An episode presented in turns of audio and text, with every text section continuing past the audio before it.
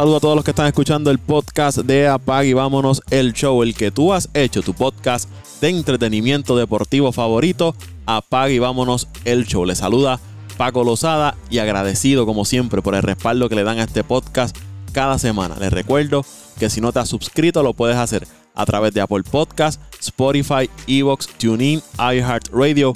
Ahí se suscribe y deja su rating al podcast de Apague y Vámonos el Show. También estamos en Twitter e Instagram como Apague y Vámonos el Show. En este episodio vamos a hablar de un equipo del béisbol de las grandes ligas que en los últimos años no le ha ido muy bien, que digamos. Han tenido unas mejoras en este año que acaba de culminar de las mayores, pero están haciendo mucho ruido ahora en este periodo de la agencia libre. Estoy hablando del equipo de los Tigres de Detroit y para eso tengo de invitado a Chris Colón, que es un puertorriqueño radicado en Detroit, quien cubre a los Tigres para diferentes medios de comunicación. Saludos, Chris. Saludos, Paco. Saludos a la buena gente que te escucha, ¿verdad? En este podcast de Apaga y Vámonos. Yo soy uno de ellos, soy fanático de, tu podcast y de verdad estoy muy contento de que me tenga esta noche para para hablar de los Tigres de Detroit, que esta semana parece que han eh, han hecho bastante, bastante ruido y en las redes sociales todo lo que se ve son los tigres, los tigres, los tigres. Y bueno, vamos a hablar qué, qué es lo que tienen los tigres que, llama la atención de la gente. Es bien curioso, eh, siguiendo esa línea, porque como tú dices, ¿qué, ¿qué, tiene Detroit? Porque estamos acostumbrados, primero vamos a hablar de Detroit eh, a nivel deportivo. Tienen los Lions, tienen los Pistons, los Tigres, pero ninguna de estas franquicias de los últimos años han tenido éxito. El equipo de los Lions apenas lo más que ha conseguido esta temporada es un empate y fue recientemente frente al equipo de, los Steelers, si no, si no me equivoco y la memoria no me falla en este momento. Pero Detroit, en el caso de las grandes ligas, los, los Tigres tienen una serie de novatos. La temporada que terminó obtuvieron casi cerca de 77 y 85 y las predicciones en base a los análisis de sabermetría era que solamente el equipo de Detroit estaba para ganar 60 juegos. tuvieron un avance significativo de casi 10, casi 20 huevos, 17 huevos por encima de lo que de lo que Y terminaron la, temporada en una racha negativa, por decirlo así, perdieron 3 de los últimos 10 juegos, que quizás jugando positivo en esos últimos 10 estuvieran ahí cerca de, la, de las 80 victorias, empatados con el equipo de Cleveland, que llegó segundo con 80 y 82. Detroit llega tercero en una división que tenía un equipo de Minnesota que se hablaba mucho de que ese equipo de, Minnesota iba a pelear la división con el equipo de las Medias Blancas. Ahora mismo, usted mira esa división y más allá de las medias blancas, de ahí hacia abajo es un free for all. Cualquiera de los demás equipos puede colarse de segundo, darle pelea al equipo de las medias blancas y al parecer eso es lo que quieren hacer los, los Tigres de, Detroit. Vamos a comenzar, eh, Chris. Ahora mismo, ¿qué, tú me puedes hablar del, equipo de Detroit que yo que quizás no lo sigo mucho, los amigos que, escuchan el podcast que no siguen mucho el equipo de Detroit, sabemos que está Miguel Cabrera ahí, que hace unos años atrás estuvo Max Scherzer, que estuvo Verlander, que estuvieron, llegaron a la Serie Mundial en un momento, que tuvieron un equipo eh, contendor, pero ahora mismo más allá de Miguel Cabrera, ¿qué hay en Detroit que yo como fanático del béisbol de las grandes ligas, qué jugador o qué novato me puede, me puede eh, hacer decir, mira, voy a ver el juego de Detroit porque quiero ver a fulano de tal ahí? Bueno, primero, ¿verdad? Gracias eh, nuevamente. El equipo de Detroit empezó la una reconstrucción en el mismo año que yo me mudé para acá, que fue en el 2017. Yo sí tuve la oportunidad de ver un poquito de los caballos, de, de llámese de Castellano, de Martínez, Justin Ian Kinsley, estos peloteros todavía cuando estaban en Detroit. Pero ellos empezaron la reconstrucción, una reconstrucción que es necesaria. Habían peloteros, pues ya la nómina estaba demasiado, estaba demasiado elevada para ese tiempo y todavía venían cargando con el contrato de, de, de Prince Fielder. Que aunque ellos lo cambiaron para los vigilantes de Tesa, ellos eh, tenían parte de, ese contrato todavía que lo, lo seguían pagando para para el 2017. Comenzó esta temporada, eh, esta temporada y lo primero que ellos hacen es traer a AJ Hinch. AJ Hinch venía del equipo de, venía del equipo de Houston. Al principio, obviamente, los fanáticos pues no lo querían, todo el mundo ya sabe, y no vamos a hablar de eso, ya todo el mundo sabe lo que pasó, pero nadie podía negar que AJ Hinch había sido exitoso con el equipo Astros de Houston. Y en una entrevista que yo vi hace poco de AJ Hinch, después de la temporada, que de hecho la tuvo con Ben, ben Verlander, el hermano de Justin, que tiene un, podcast eh, muy exitoso, eh, él, él le dijo que este equipo de Detroit, él lo ve, él lo ve como él veía el equipo de Houston cuando él empezó a dirigir en Houston. Una, una base de jugadores jóvenes que se hizo a base desde el draft y unos lanzadores que estaban en ligas menores que se proyectaba mucho de ellos. Y entonces él, él decía eso en la entrevista, de que él veía este equipo de Detroit que muy, muy similar a lo que él vio en Houston cuando llegó. Bueno, AJ Hinch tuvo una, para mí fue una temporada, no fue una temporada exitosa, obviamente, temporada exitosa de llegar primero, ganar tu división, pero una temporada más que aceptable con el rock que tenía. O sea, tú tenías jugando en la sectoría, tú empezaste jugando con Wilson Ramos. Wilson Ramos empezó dando cuadrangulares, pero Wilson Ramos es pésimo, pésimo receptor defensivo. No, no terminó la temporada. Pero ellos encontraron a Eric Haas. Eric Haas, un receptor que es nativo de Detroit, un hometown de, de aquí de, de, Detroit, de, Michigan, y ellos lo tenían en triple A. Eric Haas vino del equipo de, él, estaba en el equipo de, los indios, ahora de los guardianes, que de hecho ahora sí se van a llamar los guardianes, tenían una demanda ahí, Paco, y ganaron la demanda. Y Con un equipo de, de roller derby. Sí, exactamente. Bueno, entonces ellos encontraron, no a mitad, quizás antes del juego de estrella, ellos encontraron a, a este receptor que nadie lo conocía y vino a repartir palos. Conectó 22 cuadrangulares. Su promedio bajito de 2.40, pero conectó 22 cuadrangulares para su año de novato. Y todo el mundo acá en Detroit, bueno, encantados con Eric eh, en segunda base, ellos le, dieron la oportunidad a Willy Castro. Willy Castro, el dominicano puertorriqueño, Willy Castro definitivamente dejó mucho que desear. Eh, tanto a la ofensiva como a la defensiva. Es malísimo con el guante también y entonces era un problema en la, en la, era en la segunda base y vio, y vio casi toda la temporada él jugando ahí en segunda base. Se, se alternaba a veces con Harold Castro, que es un bateador que tiene 27 años. Yo le tengo fe a Harold Castro. Creo, lo he visto en, en los BP, es un tipo bien, bien dedicado. Yo creo que todavía no hemos visto el potencial que, que tiene este jugador, que ya tiene 27 años, creo que en las próximas temporadas, si el equipo de Detroit o otro equipo le da la oportunidad, yo creo que Harold Castro va a ser un, buen jugador, no una estrella, pero va a ser un buen jugador de, de grandes ligas. En el campo corto, Nico Godrum. Godrum mm, no, no es un tipo que convence, no es un tipo que convence, tiene una buena defensa, pero no es un tipo que, que convence. En el campo corto, ya escuchaste lo que dije, en el campo corto. Vamos a la tercera base. Creo que Jaime Candelario están, eh, la gente no habla de él por precisamente porque la gente no habla de los Tigres, básicamente. Pero James Candelario eh, es una tercera base sólida y un tipo que hace el trabajo. Te voy a outfield, tiene un buen brazo, metió 49 dobles esta temporada, 16 cuadrangulares, 50 y pico de, impulsadas. Pues tuvo, pudo haber impulsado más carreras, pero también eh, él siempre, básicamente, lo, lo está utilizando de, de segundo bate a, a James Candelario y creo que una tercera base sólida. Y tuvimos la sorpresa también de un jugador que fue escogido en la en el, en el draft de la regla de la regla 5. ¿Qué es el draft de la regla 5 para que, la gente no sepa?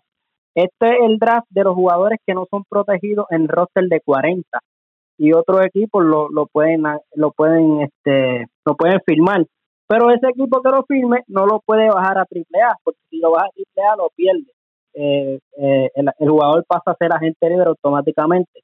Y ellos, y ellos escogieron a Akil Badu, un jardinero central. Badu fue la sensación, Paco. Sí, lo recuerdo. y, a principio de temporada también fue el, el, que hacía mucho ruido en Detroit.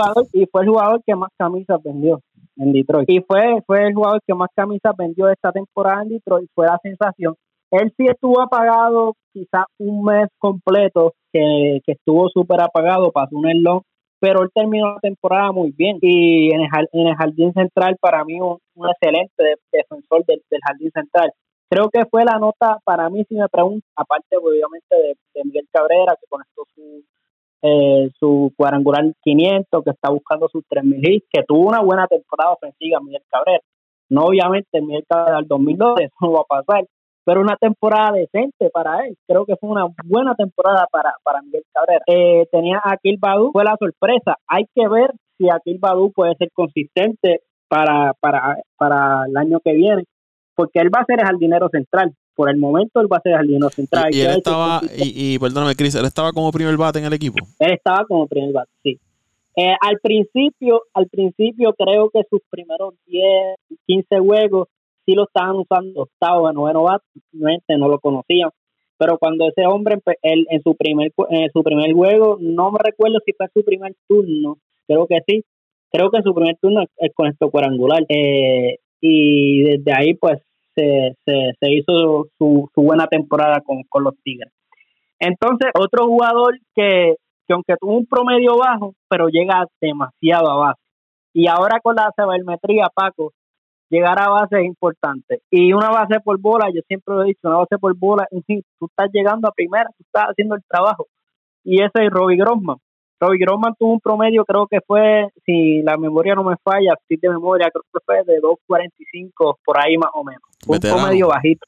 Veterano, Pero que, un veterano. Que, recuerdo que, que cuando estaban en la fecha límite de cambio, había uno de los equipos interesados, eran los Bravos de Atlanta, en adquirir a, a Robbie Grossman, que conecta cuadrangulares, como tú dices, da extra base, se envasa mucho, roba base, así un poquito de todo. y si tú comparas a los, a los Astros de Houston cuando, cuando empezaron, cuando em, bueno, vamos a, vamos a hacer en el 2015, los Astros de Houston del 2015 que fueron a, a playoff que se eliminaron con Kansas City. Ese equipo de Astros de Houston tenía un jardinero derecho, eh, eh, se me, Colby Rasmus, ¿te acuerdas? Colby Rasmus, un zurdo. Sí. Eh, que jugó con Toronto, me parece también. Jugó con Toronto también. Eh, se me parece mucho a Robbie Grossman. Creo que hace más o menos el, trabajo similar. Robbie Grossman se envasa más, agarra muchas, muchas, muchas pases por bola. Sus turnos son de calidad. Es que son, es, es un jugador que las estadísticas te mienten, porque tú tienes que ver los turnos de él. Eh, los turnos de él, cuando él está en esa caja de bateo, el, mínimo le saca 5 o 6 picheos al lanzador y hace el trabajo. Llega va. Creo que un jugador que obviamente no es estrella, no es superestrella, pero un tipo que hace el trabajo. Y pues a mí me gusta, a mí me gusta, eh, me gusta Robbie Entonces vamos a hablar, vamos a hablar, eso fue básicamente la, la, la, ofensiva. En el, en el, el picheo. Antes de, antes de ir al picheo, Chris, de esos jugadores que, que tuvo en, en ofensiva el equipo, ¿tenían arriba alguno de sus prospectos número uno? ¿O, no, llegaron a subir a ninguno? No, ninguno, ninguno, ninguno, ninguno llegó a subir. De su número ninguno llegó a subir. Ok, ahí la sorpresa fue obviamente Badu, que, lo cogieron en, regla 5 y, sorprendió a todos. Y lo tenían que subir porque, no, porque si no lo perdían, no tenían de otra. No lo podían bajar. Y, y Badu vino, Badu vino en, en regla 5, él vino del equipo de Minnesota. Y es un jugador que apenas tiene apenas tiene 20, 23 años y conectó, conectó 13 cuadrangulares y tuvo un buen OPS, tuvo un buen login, así que hay, hay que ver. Yo le tengo mucha fe a, a Badu y vamos a ver si en, eh, la eh, su segundo año puede hacer, puede hacer el, el, trabajo.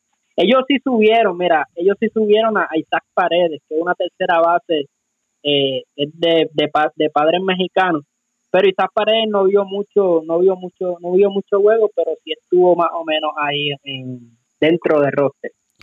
En el picheo, Casey Mice al fin hizo su debut, eh, hizo su debut en, las grandes ligas. Casey Mice fue el, número uno de, del draft del 2018. Eh, Casey Mice tuvo una, una efectividad de, 3, de 370, lanzó 150 entradas, pero hubo muchos juegos que yo vi de Casey Mice, muchos juegos, Paco, que llegaban fresco a la séptima entrada. Tú lo veías lanzando, el Hicks le dio mucha confianza para ser un lanzador novato. Y tú lo veías fresco en la séptima entrada y lanzando y su stop muy bien, su recta, su recta bien, tiene, una, tiene un buen slider también. Así que Casey May es un lanzador que yo creo tiene 23 años todavía, un lanzador de futuro, buen lanzador. Tiene al zurdo Tarik Escobar, que poncha, de, poncha mucho, McMahon y Tyler Alexander, que yo creo que Tyler Alexander, si el equipo de Detroit eh, adquiera otro lanzador abridor, para mí la pieza número uno que iría al bullpen sería Tyler Alexander. ¿Por qué?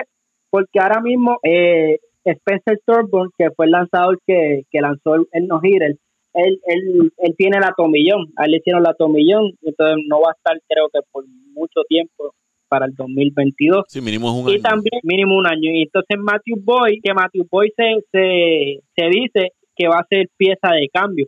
Está lesionado, pero se espera que esté, esté listo para el sprint training. Pero se dice que va a ser pieza de cambio. Así que y Matthew Boyer fue el número uno de la, de la rotación junto a Casey Miles, pero va a ser pieza de cambio. El equipo de Detroit obviamente necesita mejorar lo que lo que lo que es el área de la segunda base. Si no firman a, un free agent, a un agente libre, ellos necesitan mejorar esto. Jonathan, eh, bueno, Jonathan Scoop no jugó primera, digo, no jugó segunda, estaba jugando más primera base. Está jugando, eh, está jugando primera base, porque Miguel Cabrera no pudo jugar primera base y a Jonathan Scoop le, le, hicieron un contrato de, dos años. a él le, extendieron el contrato. Jonathan Scoop fue, y a mí se me olvidó mencionarlo, Jonathan Scoop fue, creo que de los mejores de los mejores bateadores y solamente tiene 30 años y batió ¿Y tú no crees que es una opción de ponerlo en segunda base? Él jugaba segunda base. Él jugaba segunda base, pero ya tiene dos años jugando primera. No sé, tal vez tal vez sí, si el equipo de Detroit no hace no hace ninguna movida para, para traer a una segunda base. Pero ¿a quién tú vas a poner en primera base? Porque Miguel Cabrera no puede jugar primera base todos los días. Y entonces la pregunta me la hice yo y yo mismo te la voy a contestar, Paco. ¿A quién tú pones en primera base? Bueno, pues, ahí pueden buscar un cambio allá con el equipo de Oakland que están vendiendo a todo el mundo. Están vendiendo a todo el mundo. El bullpen. Eh, el peor lanzador en Detroit, en el equipo de Detroit, fue Joe Jiménez. Tuvo una efectividad de 5.97, lanzó 45 entradas. Creo que Joe Jiménez, si quiere mantenerse en el equipo, tiene que mejorar mucho, mucho. Pero tienen buenos brazos. Gregory Soto fue, fue al huevo de estrella. Se perfila como el cerrador del equipo por los próximos años, el surdo Gregory Soto. Ellos al fin hicieron la movida de sacar a Michael Fulmer de la rotación. El se atrevió a hacer eso. Sacó a Michael Fulmer de la rotación y lo puso de cero más en los le, le, fue bien. Tuvo efectividad de 2 de 2.97 y salvó 14 juegos, ponchó a 73 bateadores en 64 entradas. Hizo buen trabajo.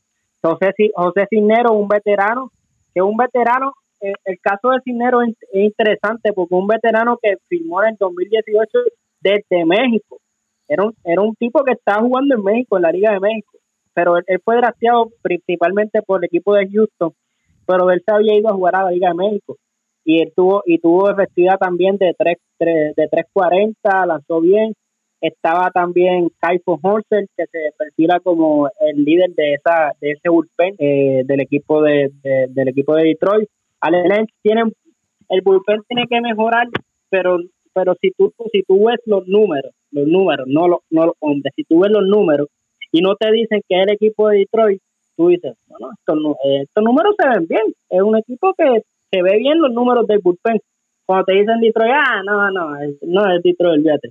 Pero no, hay que ver, hay que ver los números. La gente tiene que, que, entender, no solamente por decir, no, el equipo de Detroit, no, entonces el equipo es más.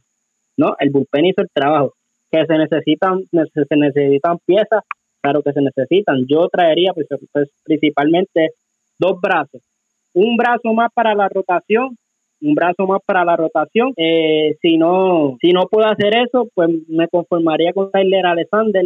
Alexander es un tipo que poncha mucho, es zurdo y es muy cómodo eh, sacar la bola casi de lado, es incómodo batearle a Alexander. Para mí sería mi quinto abridor. Y en cuanto a, la rota, al, al bullpen, traer uno o dos brazos, hay mucha gente libre de, de bullpen. Creo que un, uno que sea más veterano, que tenga 33, 34 años, podría ayudar mucho a, la rotación de, Detroit Park. Y, y, Detroit me parece que estuvo entre los primeros, primeros 10 en efectividad en, la liga americana, que como tú dices, si uno va a los números y, y les tapa los nombres y tapa el nombre de, Detroit, overall hicieron un buen trabajo los lanzadores. que, es lo que, lo que tú mencionas, sí, que, que si uno obvia el nombre de Detroit, eh, mira, solamente se concentra en las estadísticas, no, no le fue mal al cuerpo monticular de, Detroit, ¿verdad? Comparado con, otros equipos que posiblemente tienen mejores nombres y tienen mejores lanzadores. Detroit le hicieron el trabajo. Para lo que se esperaba del equipo, pues los lanzadores respondieron. Y otra cosa, Paco, es que siempre hay que mencionar el efecto del parque. El, el, parque de Detroit es un parque súper favorable para, para los lanzadores. No un parque imposible de dar cuadrangulares, o sea, eso no es así. No un parque imposible de que te van a dar, o sea, en todos los estadios de grandes ligas sí te van a dar, pero es un parque que el viento y la ubicación, todo está, es favorable para los lanzadores. Entonces, yo creo que eso sería en la agencia libre, o, bueno, sí, en la agencia libre sería favorable para los lanzadores, decir, si estoy, buscan al estadio, ¿no? el Comérica, ¿no? Es un parque favorable para los pitchers. Tal vez aquí mis números mejoren. El caso de Eduardo Rodríguez, no hemos hablado de él. Sí, ya, mismo vamos a hablar de, los agentes libres y, y, los que y los que suenan como posibles eh, agentes libres que vayan a, ir a, Detroit, porque hay mucho rumor, como, como dijimos al principio, que envuelve al equipo de, de Detroit. Ya una vez hace esta radiografía de lo que fue el equipo la, temporada pasada, lo, que estuvieron en el roster, de esos novatos top prospect que ellos tienen, ¿quiénes tú ves que pudieran subir o tú crees que ellos los van a aguantar un poquito más? Pues la verdad yo si sería, si yo fuera al Ávila, yo no, de verdad no quisiera, no quisiera ese trabajo. Eh, el trabajo de, ser un gerente del equipo es muy difícil. Yo lo aguantaría un año más creo que, por lo menos a los, a los, lanzadores, creo que lo aguantaría un año más el caso de Alex Faedo, un lanzador que, que se perfilaba hace dos años, Alex Faedo se perfilaba para estar en la rotación del equipo de Detroit ya prácticamente ahora mismo. Faedo tiene 26 años, pero se ha aguantado. Parece que pues su crecimiento no ha sido el que el que el que esperaba en Detroit. Entonces, Alex Faedo sí sería un lanzador que yo pues tengo que verlo, o sea, ya ya tiene 26 años, no lo va a subir cuando tiene cuando tenga 28 tengo que verlo ya y nadie quita si, si puede hacer el, el, trabajo en el bullpen, en el no no, abriendo, no abriendo huevos, en el bullpen. Este es ese es el lanzador que yo pues que yo quisiera ver. También hay un zurdo este Pato que vino del equipo de Atlanta. Él fue él fue cambiado eh, del equipo de Atlanta, eh, su nombre es Joey Hens, es, es su el nombre de este lanzador solamente tiene 24 años. Se habla muchas cosas buenas de, este zurdo. Él estuvo en, nivel AA el, el, año, el año pasado. Creo que es un lanzador que podríamos ver en, en, la, en el bullpen del equipo. También está Franklin Pérez. Pérez vino del equipo de Houston en el 2017. Él vino en el cambio de Justin Verlander. Apenas tiene 23 años. Tiene una recta muy pesada y tiene un, un buen core también, este lanzador Franklin Pérez. Y el otro que el otro que también tiene 26 años está como Faedo, es Logan Church, que vino del equipo de Oakland. Él era prospecto número 7 del equipo de Oakland cuando llegó a, Detroit en el, en el 2018. Un lanzador también que estuvo en nivel AAA. Puede, puede ser una opción si, si puede ser una opción para la rotación, pero no, no para el año que viene, no para el 2022, tal vez para, para el 2023. Eso es lo que yo pienso en cuanto a, los lanzadores. En cuanto a los bateadores, tengo dos nombres. Dos nombres que la verdad yo, yo quisiera verlos en el equipo mañana. Yo no quisiera esperar para verlos en el equipo porque sé que desde que lleguen van a ser de impacto. Número uno es Riley Green. Riley Green es el prospecto número dos dentro de la, de la organización del equipo de Detroit. Es un jardinero central de 21 años. Eh, él fue él fue el, el, el, el elegido número 5 en la, en la primera ronda del 2019. El año pasado metió 24 cuadrangulares, impulsó 86 carreras. Su OPS fue de 9 puntos de, de 9.41. Fue su OPS el año pasado y tiene solamente 21 años, pero yo creo que este tipo de pelotero que no va a pasar mucho tiempo en la en la en las ligas menores. Siempre ha, bateado eh, desde college ha bateado. Creo que es un tipo jardinero central eh, lo puede alternar junto a, a, jugar el jardín izquierdo o mover a, a Badu. Depende verdad también cómo le vaya a Badu pues todo todo es todo lo de Badu es un año. Hay que ver cómo le va al, siguiente año, una temporada completa. Eh, pero es un tipo que yo yo lo quisiera ver mañana mañana mismo si si si es posible. Riley Green, no olvides ese nombre, prospecto número dos. Y el prospecto número uno de la organización, que de hecho es el prospecto número dos dentro de la Grandes Ligas, es el primera base y tercera base, Spencer Torkelson. Torkelson fue el primer escogido del draft del 2020. 22 añitos. El año pasado eh, en este año en ligas menores, perdón, 30 cuadrangulares, 97 carreras impulsadas, promedio de 277, eso solamente en 120 juegos en AA y en AAA. Creo que Torkelson va a ser un, un en las grandes ligas, juega a primera base, que ahí yo te contesto la pregunta de, si, de, de, de poder mover a Jonathan Scoop a segunda base.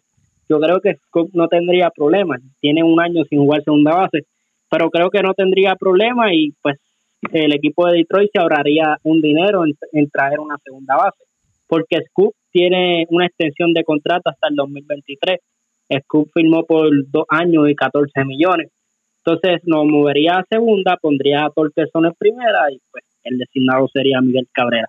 Creo que esa es la opción más viable en estos momentos. Tal vez con Riley Green esperarán un año más, tal vez lo suban en, en septiembre, puede ser, depende cómo vaya el equipo, pero a Torkelson yo estoy seguro de que en el 2022 vamos a ver en, una parte de la temporada, Paco. Ok, ya tenemos lo que tiene el equipo, los posibles candidatos para subir al equipo la próxima temporada. Ahora te pregunto, ¿qué están viendo quizás los agentes libres o qué está viendo la gerencia en este equipo que los ha llevado al mercado? Ya trajeron el receptor que jugaba con, con, eh, Cincinnati, eh, que si no me equivoco había ganado guante de oro. Sí. Un receptor defensivo. Firman tiene un receptor defensivo y tiene un receptor. El equipo de Detroit tiene dos tipos de receptor y tiene tres porque tiene uno que aunque no se ha desarrollado completamente, pero puede ser una pieza de cambio. ¿Por qué? Porque hay muchos equipos que ahora mismo necesitan receptores, muchos equipos. Detroit tiene un, un, chamaco que se llama Jake Rogers, si ha visto ya sido en grandes ligas, es un receptor muy, muy defensivo, puede batear también, lo he visto en los, no es lo, obviamente no es lo mismo no es lo mismo batear en MVP, no quiero decir que va a meter 40 honrones, pero el tipo puede batear y es Jake Rogers. Tienen ahora a Eric Hatt, que me, como les dije, metió 22 cuadrangulares. O sea, y, aunque su promedio fue de los 40, meter 22 cuadrangulares no es no es muy fácil tampoco. Y bajo presión porque también él él era su, era su primer año. Y ahora tienen a Tucker Barnes que es un receptor defensivo. Entonces ya tienen un receptor que batea ofensivo y un receptor defensivo. Que muchos equipos eh, se están se están yendo por esa línea ahora teniendo estos dos tipos de, de receptores un receptor bueno ofensivamente, porque ya se ha hecho un poco difícil conseguir un receptor que te lo haga todo en la grandes ligas. Y, si no me cree, mire los equipos y usted cuente cuántos receptores pueden hacer las dos cosas efectivamente. Muy pocos eh, en las grandes ligas. Y, y, los equipos se están moviendo a eso. Un receptor que te dé ofensiva y quizás ya en las partes finales de juego o en momentos clave un receptor defensivo. Igual dándote, buscando profundidad si acaso se se le lesiona un, receptor. Y voy al caso de Atlanta. Atlanta en un momento tuvo sus dos receptores principales lesionados.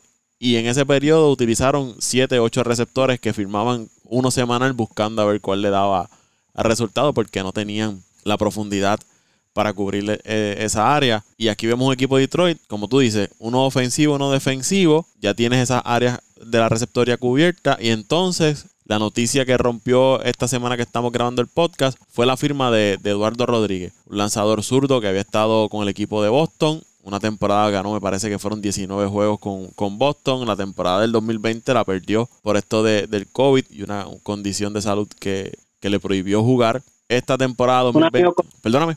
Tuvo un amigo con Drake en el corazón. y no, y no participó en el, en el 2020. 2021 regresa, no fue una super temporada, pero hizo el trabajo con el equipo de, Boston. Me, parecía que un día te lanzaba bien, luego tenía una o dos salidas que, no eran tan buenas, un poquito de inconsistencia, tuvo, pero... Tuvo buenos playoffs, tuvo buenos, buenos juegos de playoffs. Eh, ganó 13 juegos la temporada regular, tuvo unas buenas, buenas salidas para Boston en, en postemporada. Eh, su mejor lanzamiento me parece que es el cambio domina mucho a los bateadores con, su cambio. Pero aquí esta firma, yo no creo que él vaya a Detroit a ser el as en la rotación de Detroit. Me parece que es un lanzador que va a darle profundidad a esa, esa rotación de Detroit en la parte de atrás. Tres, cuarto, quinto abridor de, de esa rotación de, Detroit. Veterano, ya ha estado con Boston, ha ganado campeonato, tiene experiencia en postemporada, buena cantidad de dinero para él. Muchos han, ¿verdad? han criticado la cantidad de dinero que, que se le dio. Pero es un lanzador que, le puede hacer el trabajo de Detroit. Puede darle 10, 12 victorias eh, consistentes en las temporadas que esté allí. No, no sé cómo tú la ves, no sé cómo eh, estabas hablándome del parque que es favorable para los lanzadores. ¿Cómo tú ves esta firma de, Eduardo Rodríguez en, Detroit? A mí me gustó mucho, Paco, a mí me gustó mucho. Creo que Eduardo Rodríguez pues no ha demostrado todavía completamente al 100% lo que puede dar. Pues, Paco, usted sabe que no es no es igual lanzarle en el, en el Fenway Park. Lanzar, o sea, si tú eres caballo, eres caballo, obviamente. Fenway lanzó Pedro Martín, lanzó Roger Clemens. Si eres caballo, eres caballo. Yo no, no me quiero ir por esa línea. Pero, pues, para todos lanzadores no es igual. Y el Fenway Park es un, parque, es un parque ofensivo, un parque de, de mucha ofensiva. Y, y Rodríguez, mira, aunque Rodríguez tuvo una efectividad este año de, de cerca de, de cuatro, de cuatro tuvo la efectividad, pero su fielding independence percent, que, que es lo es no dependiendo de la defensa, porque la defensa de Boston no ayudaba mucho tampoco en su salida. Yo vi salidas de, de, de, Eduardo Rodríguez y la defensa no lo ayudaba mucho. Y su fielding independence percent es de, era de, era de, de 3.39 que esa sería eh, su efectividad como tal, que no es una no es una no una efectividad mala. Y, Hay que ver y eso que tú mencionas, el cuadro de Boston defensivamente no era de lo mejor en la Grandes Ligas. No, no, y entonces Rodríguez depende mucho de qué? Depende mucho de que le bate, de, de, del cuadro, de que el cuadro le, le agarre la bola, él depende mucho de eso. Por, por también por, por su cambio por su cambio de, de velocidad que muchas veces se le queda bajito bueno, llega Rodríguez a una rotación de lanzadores jóvenes. Ningún lanzador de Detroit pasa de 25 años. Solamente eh, el lanzador Matthew Boy, que como te dije, se escucha aquí en Detroit, que puede ser pieza de cambio, el lanzador Matthew Boy. Es el único que tiene 25 años. Los demás, ninguno, ninguno. Entonces Rodríguez apenas tiene 29 años, tampoco llega a los 30 años. ¿Por qué le dan esta cantidad de dinero? Bueno, es que yo pienso que para los agentes libres y me hiciste la pregunta antes de grabar, pues ahora te la voy a contestar. El equipo de Detroit, lamentablemente, por el mercado, porque no es un equipo que no un equipo que suena, no es un equipo que está en los periódicos todos los días, no es el equipo que está en la televisión todos los días, pues lamentablemente tienen que o, tienen que sobrepagar a los peloteros. Para mí me gustaba firmar de Eduardo Rodríguez, pero siento que, que está sobre, sobrepagado creo que pues él no es un lanzador de, de lo que le dieron de 77 millones, tal vez de, de, de 50, pero 77 siento que es mucho. Pero como te digo, para los agentes libres querer venir a jugar en Detroit, lamentablemente el equipo de Detroit tiene que sobrepagar. Y la y lo bueno en, en este caso es que la nómina perfilada de Detroit para el año entrante son solamente de 106 millones de dólares. El equipo de Detroit tiene dinero en la cartera, tiene dinero para gastar. Cabrera es el más que va a cobrar, son 32 millones. Y, ya, mismo termina el, ya mismo termina el contrato, o que le da la opción al equipo de, quizás traer un agente libre y los años, una vez Cabrera termine su, su contrato, entonces esos años al próximo agente libre que firmen, darle ese dinero más adelante, no, no dárselos de inmediato mientras Cabrera esté en contrato, sino Cabrera terminó su contrato, ok, ahora de estos años en adelante ese dinero va a ser para ti. Eso se llama, eso se llaman los contratos backloaded, que tú le pagas de, menos a más. esos son los contratos que, el equipo de Detroit puede estar dando. Bueno, mira, los, te voy a dar los, los cinco jugadores que más cobran en Detroit. Cabrera, como te dije, cobra 32 millones. Eduardo Rodríguez llegó ayer y ya, es y ya el segundo que más cobra, cobra 14 millones. Tucker Barham, el receptor que vino del equipo de Cincinnati, va a cobrar 7 millones. Jonathan Scoop cobra 7 millones y Robbie Grossman cobra 5 millones. Todos los demás que se perfilan en el arbitraje, ninguno va a ganar más de 5 millones perfilado en el arbitraje, ninguno. Entonces, ¿qué te dice esto? El equipo de Detroit, 106 millones en nómina, pueden gastar tienen dinero para gastar. Por eso le dieron 77 millones a Eduardo Rodríguez. Y, que es un equipo que, que, que lo hemos visto que cuando decide invertir da dinero por montón a los peloteros, contratos grandes. Dan dinero. Y, la, y tú sabes algo, eh, Paco, y la gente que nos escucha, ¿verdad? Y dándote las gracias nuevamente por tenerme aquí, ¿verdad? Eh, AJ Hinch, el dirigente de Detroit, no un dirigente perdedor, no un dirigente que le gusta perder. Y yo estoy seguro de que, de que él tiene que ver en esto.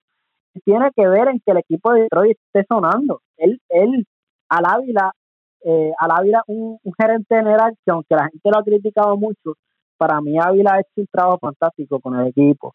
Al Ávila es un, es un, un gerente general flexible y un, un gerente general que se da a querer con los jugadores. Y eso para mí es muy muy importante la relación que, que él pueda tener con, con los agentes libres que, que están que están perfilados ahora mismo pues, en, la, en la agencia libre.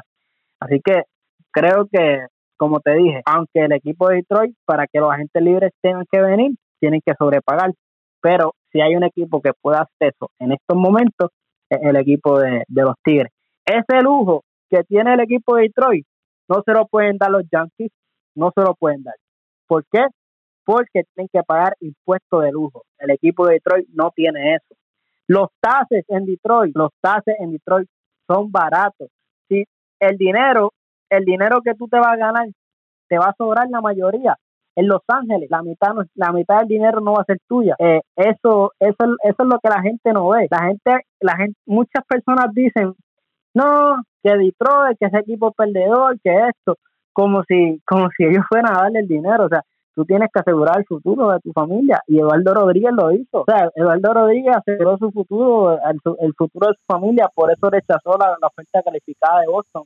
Y yo veía mucha gente cuando él rechazó la oferta calificada de Boston. Yo no sabía que él venía para Detroit. Pero diciendo, no, que no agarró 18 millones. No, o sea, Eduardo Rodríguez no vale 77, pero tampoco vale 18. no sé si me entiendes y del grupo de los lanzadores, de los agentes libres, me parece que era el más joven de los iniciadores de ese grupo, porque los demás son lanzadores que ya están entrados en, edad, por lo menos de los lanzadores con nombre. sí, eh, era él y Carlos Rodón, pero Carlos Rodón ha tenido muchos problemas. Carlos Rodón ha tenido demasiados de problemas con, su brazo y, no sé no sé cuánto de verdad eh, cuánto puedan invertir en él por, por lo mismo, por los problemas. Aunque tuvo una temporada fantástica cuando estuvo lanzando, pero no creo, no creo que agarre muchos millones por el problema del brazo. Chris, y, otro factor quizás para la movida de Eduardo Rodríguez es que Juan Nieves, Juan Chinieves, eh, fue su coach de lanzadores cuando estuvo en, Boston. Ahora está, me parece que es asistente en pitching coach en el equipo de, Detroit. O que hay una relación ahí entre, entre estos dos. No, yo creo, yo creo que también eso pudo haber sido un factor. Hay que recordar que Eduardo Rodríguez debutó en el 2015, eh, era el año que Wansi estaba ahí en Boston. Tú siempre como lanzador o como jugador recuerdas a tus primeros coaches dentro de las grandes ligas. Y creo que Wansi tuvo que haberlo ayudado mucho eh, dentro pues, de, la, de la organización. Creo que pudo haber sido un factor y, y por lo que te digo también, cuando tú ves a una persona como AJ Hinch, que es el, el dirigente del equipo de Detroit, yo no veo un dirigente perdedor. Yo no veo ahí un dirigente que va a ir a, a jugarlo a jugar para el calendario.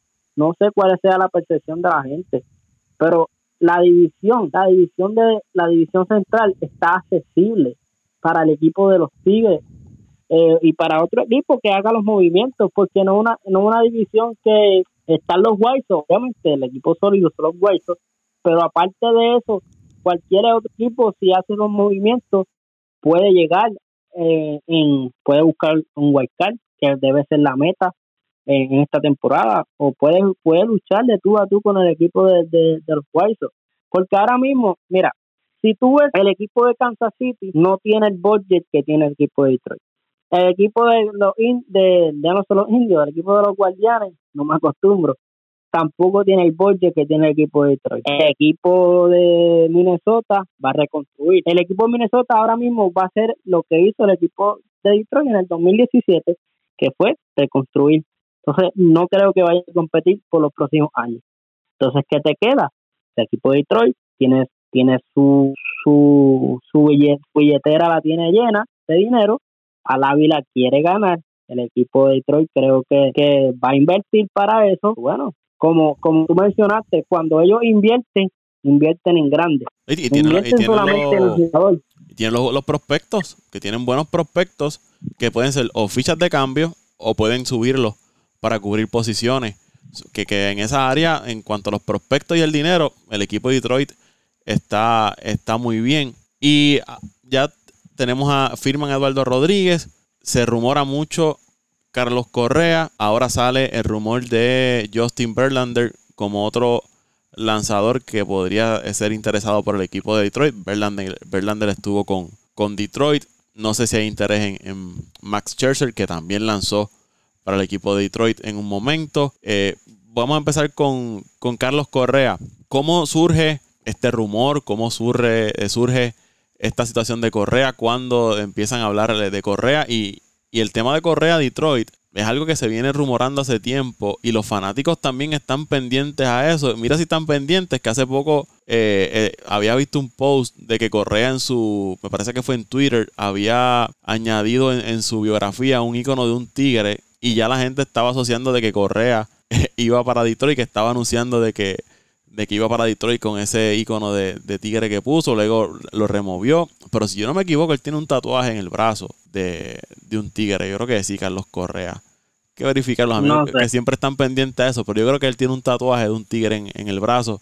No sé si ese icono que puso en Twitter fue relacionado a eso, pero a lo que voy es que la gente está bien pendiente a qué dice Correa, dónde, eh, qué, postea en sus redes, porque parece que el interés de que Correa vaya a Detroit es bien grande. ¿Cómo, ¿Cómo surge esto en, Detroit? Sabemos que tiene la vacante en, el campo corto y si tú crees que hay posibilidades de que Correa vaya a Detroit. Mira, Paco, es un tema complejo, pero vamos, vamos, a, hablar, vamos a hablar de, Carlos Correa. Para, para el fanático normal, ¿verdad? Ellos pensarían que Detroit se puede conformar con Andrés Toncino, se puede conformar tal vez con Trevor Story, podría ser un equipo para lo, de lo que pensaría un fanático habitual, ¿verdad? Que no, que no está leyendo todo el tiempo lo, que está pasando. Y no está mal. Después que tú ves la pelota, e, eso está bien, no estoy tirando a nadie. Pero pensarían eso, que van, bueno, vamos por Trevor No, el equipo de Detroit está pensando en grande. Y el equipo de Detroit ya lo hizo, ya lo hizo alguna vez bajo, bajo Ávila. O sea, el equipo de Detroit quiere firmar a Carlos Correa y el equipo de Detroit tiene el dinero para darle a Carlos Correa, porque si ahora mismo tú te pones a pensar, eh, Paco, ¿qué otro equipo? Carlos Correa quiere 300 millones de dólares, es la realidad. A mí nadie me diga de que Carlos Correa se va, de que los vale o no, eso es otro cuento, pero de que nadie va a decir a mí de que Fernando Tati con una temporada cogió 340 millones, Francisco Lindor, bueno, buenas temporadas, no se le quita, cogió 341 millones de dólares. Carlos Correa no va a firmar por 200 millones en ningún equipo. Carlos Correa no va a firmar por 200 millones en ningún otro. estamos hablando novato del año, eh, campeonato mundial, primer pick, y ahora guante de platino. Y ser, y ser, exactamente. Y, y, y el quinto jugador, Carlos Correa, para que no sepa, Carlos Correa en la historia de la Grandes Ligas es el quinto jugador que más impulsadas tiene en la postemporada. Tiene 60 impulsadas. El líder tiene 82. Carlos Correa tiene 60 impulsadas y es el quinto jugador con más impulsadas dentro de, la historia de la Y es un líder, es un líder dentro de, del equipo. Y es un líder. ¿Y qué necesita, y qué necesita el equipo de Detroit ahora mismo dentro de todo esto que es la reconstrucción de añadir las piezas? Un líder como Carlos Correa eso es, el fit, es el fit perfecto.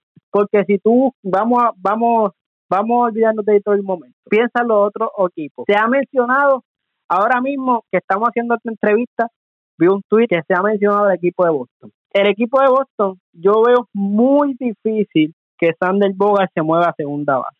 Lo veo muy difícil, porque Sander Bogart tiene su orgullo como pelotero. O sea, Sander Bogart es un es es un Fiore, es estos tres de los Fiores de las grandes ligas. Yo no veo que Xander Boga se mueva a la segunda base. Puede pasar, pero yo lo veo difícil. Y yo no sé cuánto, yo no sé, yo no veo a Boston dándole 300 millones de dólares a Carlos Correa. Yo no lo veo, es mi opinión.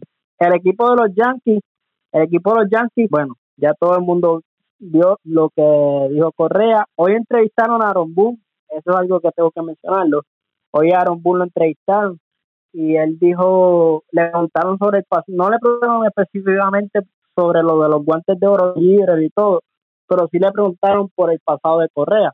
Y él dijo que nada, que, Carlos Correa era un líder, que cuando llegue, si al equipo que llegue, no dijo precisamente los Yankees, dijo al equipo que llegue, eso va a ser borrón y cuenta nueva.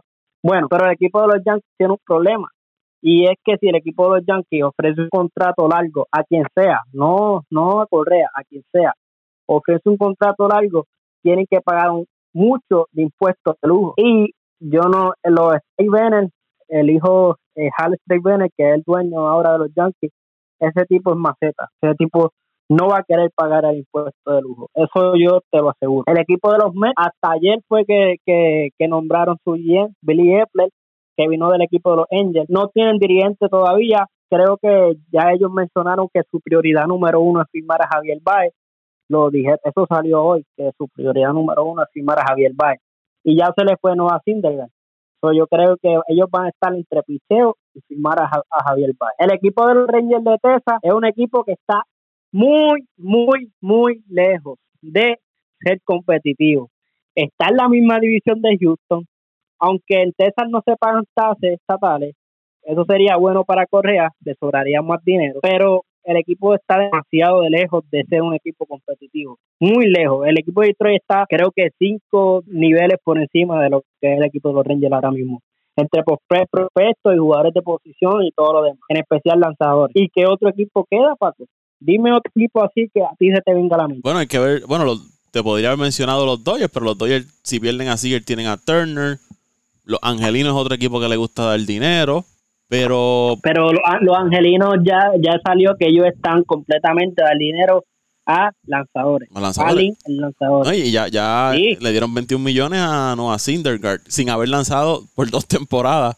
Le dieron 21 millones, aunque es por un año el contrato, pero 21 millones son 21 millones de dólares le dieron le dieron 21 millones y bueno vamos a hablar de eso un poquito más adelante cuando terminemos eh, el tema de Correa pero dime otro equipo. No es que es que la verdad yo no veo otro equipo. Yo yo sinceramente si, si, yo no viviera en Detroit como quiera yo te estaría diciendo esto.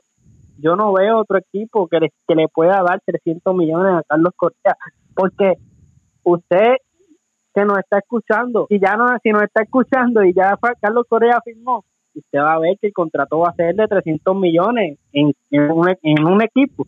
Pero ¿cuál es ese equipo? Y, te pregunto, yo como agente libre, porque siempre se ha hablado de las grandes ciudades, Los Ángeles, Nueva York, ¿qué, más allá del equipo, qué me puede dar o qué me puede ofrecer la ciudad de Detroit que sea atractivo para mí como más allá de jugador, ¿no? De como persona, mi familia. Detroit me puede dar algo más que no sea el dinero yo no te voy a mentir, yo Paco, yo estoy aquí, yo soy sincero completamente contigo, sabemos, sabes que, que cuando me llamaste para hacer esto, yo yo soy sincero y, y, y Detroit no tiene nada que ofrecer. O sea, Detroit no son Los Ángeles, Detroit no es Houston, que yo he estado en Houston, he estado en Texas y creo, y creo que es un estado hermoso, me gusta mucho. Eh, Detroit obviamente no es Nueva York, pero Detroit es dinero Detroit viene, la, la ciudad de Detroit viene salir, ya salió de lo que fue su, su crisis, que fue su, su bancarrota, todo el mundo sabe ¿verdad? lo que pasó aquí en Detroit. La ciudad se ha levantado, creo que la ciudad como tal, la alrededor donde está el estadio y todo esto, eso se ha levantado demasiado. Yo llegué a esta ciudad en el 2017, no era ni la mitad de lo que ahora. Eh, creo que la ciudad se ha venido levantando poco a poco, eh, pero no te voy a mentir, o sea, no es una ciudad que es hermosa, no es una ciudad que es 100% segura, pero hablemos claro, o sea, seamos sinceros, si Carlos Correa viene a Detroit, Carlos Correa no va a vivir ahí, no va a vivir, no va a vivir en Detroit, no va, no va a venir a comprar casa aquí, es lo que yo pensaría, ¿no? O viene a jugar pelota, viene al estadio a jugar pelota, a trabajar. él viene a trabajar, él no va, él, va, o sea, yo pensaría eso, no sé, o sea, tal vez si, si firmara Los Ángeles, pues, pues iba a comprar una casa en Los Ángeles, o si firmara en Nueva York, pero no creo que él, va a venir a Detroit, oh, tiene su contrato, voy a comprar una casa en Detroit. No, yo creo que eso no va a pasar, yo creo que si él viene él va a venir a trabajar y tendrá su casa en Houston, en donde, donde, la, donde la quiera. Sí, yo creo que ya, él ya tiene su casa en Houston, donde la quiera tener, normal, pero Detroit, aparte de lo que es el equipo de béisbol y esto, pues no tiene nada que ofrecer así atractivo.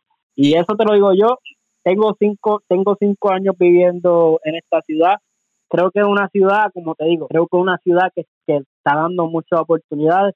Esto es un tema rápido fuera del béisbol creo que es una ciudad que está dando muchas oportunidades para, para los jóvenes a emprender, eh, para, para hacer su empresa y todo esto. Así que es una ciudad que a mí me gusta y aquí nació mi hija, así que estoy súper contento con Detroit. Y lo que, lo que has podido ¿verdad? escuchar, estás ahí en Detroit, sigues al equipo, cubres el equipo.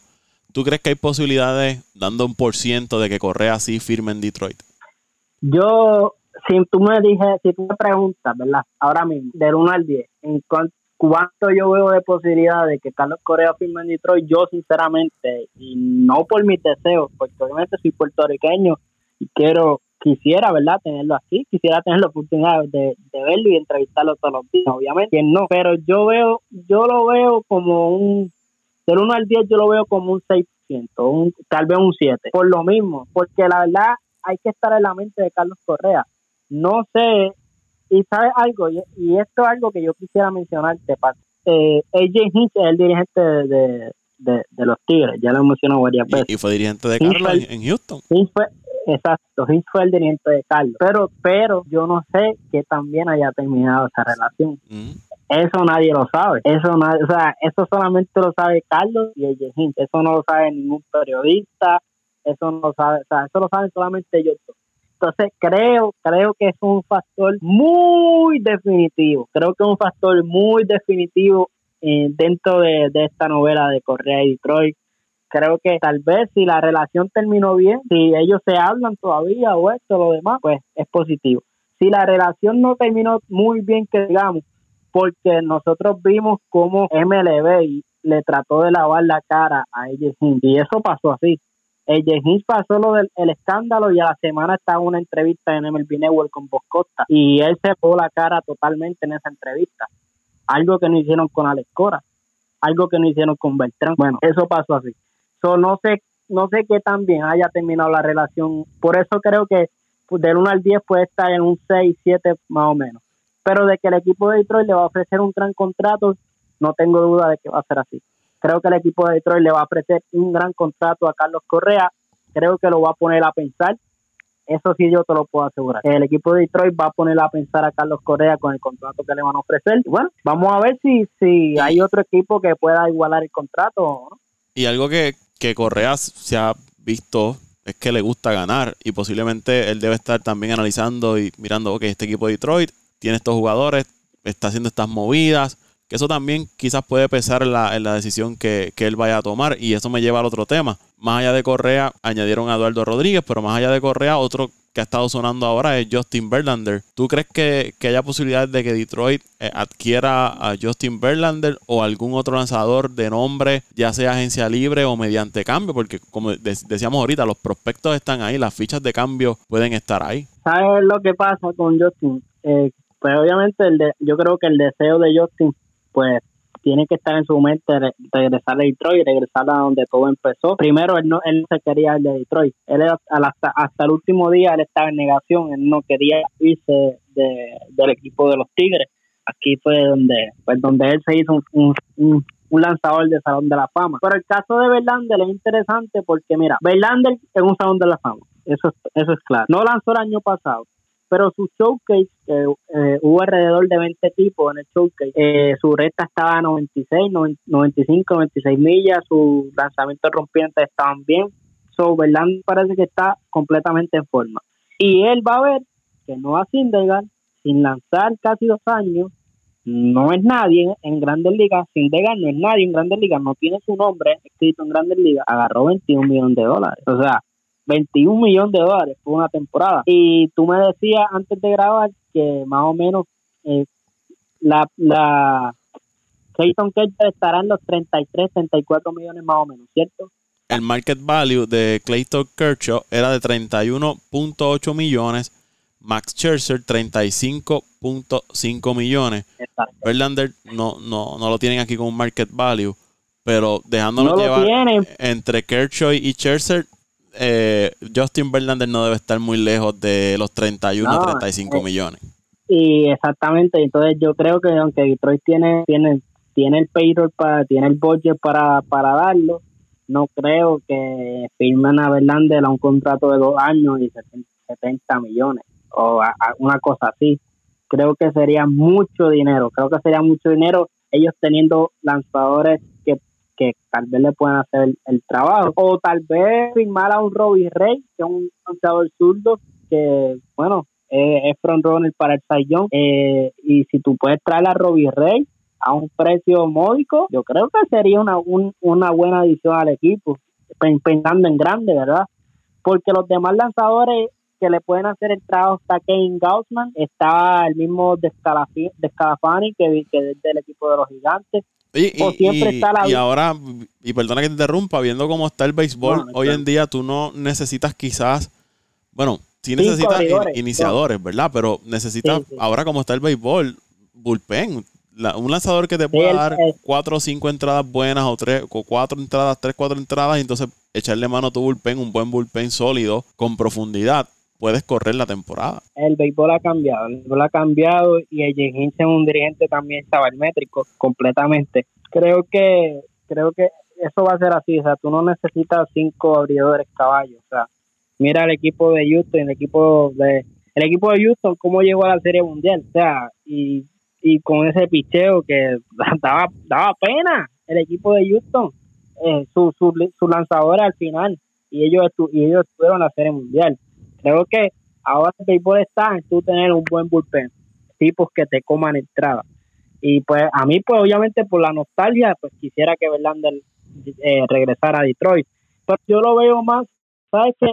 Los Angels, mira, mira, mira el caso de los Angels, eh, Paco. El equipo de los Angels en la en el draft ¿Tú sabes cuántos jugadores de posición tuvieron los Angels en el draft? ¿Cuántos? Cero. Todos sus picks del draft fueron lanzadores. Y ellos dijeron que su prioridad número uno son lanzadores. Así que a mí, yo no, yo la yo no me sorprendería que Verlander llegue a los Angels, porque a los Angels también le gusta votar mucho dinero, o sea, es un equipo que gasta dinero como loco, y yo, pues yo no me sorprendería verlo a él ahí, o tal vez regresar a Houston, que es una opción viable, regresar otra vez a Houston, pero en Detroit, aunque me gustaría, lo veo, lo veo difícil, si me preguntan. Ya para terminar, Chris, te pregunto, puertorriqueño José Berríos, buen contrato, una buena extensión allá en Toronto, siete, se habla de 7 años, 131 millones de dólares. Eh, él todavía le queda un año bajo contrato, por eso es que firma esta, esta extensión. Me parece un buen acuerdo para, para Berríos, es una, una opción que creo, una extensión que después del 2026 puede salirse del contrato. Tengo que mirar los detalles, ahora mismo estoy hablando a lo loco, como quien dice. Fue algo que... Creo que, también tiene, tiene una opción de no cambio por todo, por todo el contrato. Que eh, buena cantidad de dinero, está en un equipo joven con mucho potencial, que es ese equipo de, Toronto. Lo vimos la temporada pasada, cerró muy fuerte la temporada. Una rotación donde él detrás de, de Ryu, o quizás él se convierte en el número uno, pero le da profundidad a esa rotación de Toronto. Y como te digo, un equipo que viene en ascenso con buenos jugadores, un Vladimir Guerrero ahí que, está en una buena situación, José Berrío, y, ese contrato le asegura prácticamente su futuro y terminaría ese contrato con una opción, ¿verdad? Si lo cumple completo, de posiblemente eh, tener otro contrato quizás más pequeño, pero seguir ganando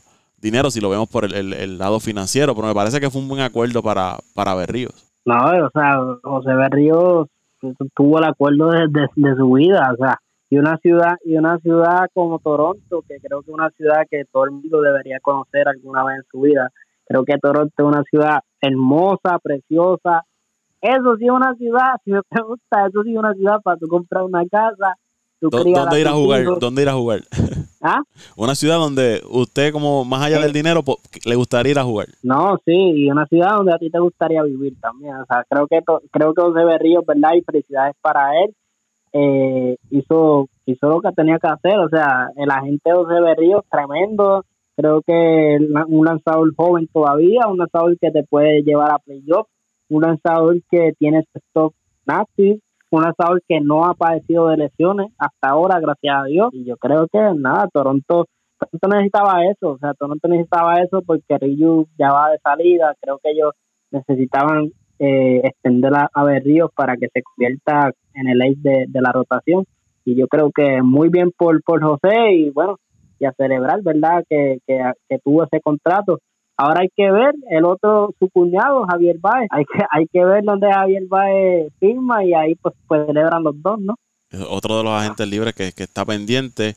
que ahora vemos, vemos la agencia libre moviéndose en estos días. Es que por ahí están las negociaciones del convenio colectivo nuevo entre grandes ligas y la Asociación de Peloteros y, y no se habla muy bien, que esas negociaciones no están muy bien. Se habla hasta de una posible huelga. Seguro que el lockout va. Sí.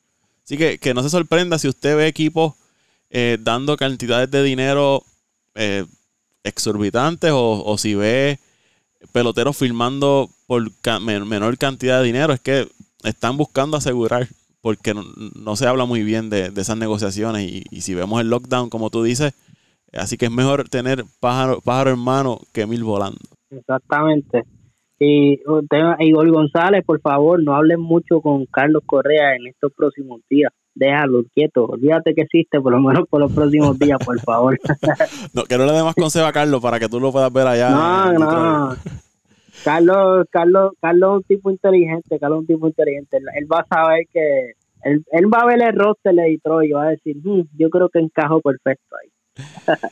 Amigo Chris Colón, gracias Chris por estar con nosotros. Para los que no conocen a Chris, Chris es uno de los pocos latinos que cubre los Tigres de Detroit certificado por el béisbol de la Grandes Ligas, ¿cierto Chris? Sí, somos dos nada más, somos dos nada más, una muchacha, Sofía y yo, entonces somos solamente dos. Ella, ella es venezolana, eh, tremenda, hizo un gran trabajo. De hecho, le escribí ayer porque pues Eduardo Rodríguez va a tener otro venezolano que cubrir, ya que pues Cabrera va, va, de salida. Así que nada, somos los únicos en, eh, en español. También está Carlos Guillén, que no, no el pelotero, otro Carlos Guillén, que es el que cubre, el que corre las páginas en español de los Tigres, eh, es venezolano también y nada, y aquí y aquí estamos por los, por los próximos años, por lo menos hasta que mi hija cumpla 15 y apenas tiene un año. eh, ¿dónde, ¿Dónde te siguen las redes sociales, Chris? Sabemos que siempre estás en, en, en Twitter. En Twitter es, donde más estoy activo, Cardone Chris 18. No me pregunte por qué Cardone, solo síganme ahí, Cardone Chris 18, ahí estamos en, en el Twitter y nada Paco, darte las gracias creo que hace un excelente trabajo en Apaga y Vámonos, siempre estoy pendiente. Eh, y darte las gracias y que no sea la que no sea la última vez. No, no, ya, Si firma en Detroit, me avisa. Eh, hacemos otro. Ya, ya, ya, tienes la invitación abierta si esa noticia se da. Y obviamente estaremos pendientes a lo que haga el equipo de Detroit cuando comience la, la temporada, lo que más allá de Detroit, la división central y, y el béisbol de las grandes ligas en, en, general. Así que gracias por estar con nosotros, Chris. Gracias, Paco, y gracias a la gente que nos escuchó hasta el final. Y bueno, que tengan todos buenos días, buenas tardes, buenas noches, porque no sabemos a qué hora van a escuchar esto. Eso es así. Gracias, a ti, Cris. A mí me siguen en arroba Paco Lozada PR en Twitter, al podcast Apague y Vámonos el show, tanto en Twitter como Instagram. Como les digo siempre, agradecido por el respaldo que nos dan. Cuídense y será hasta la próxima ocasión. vámonos el show.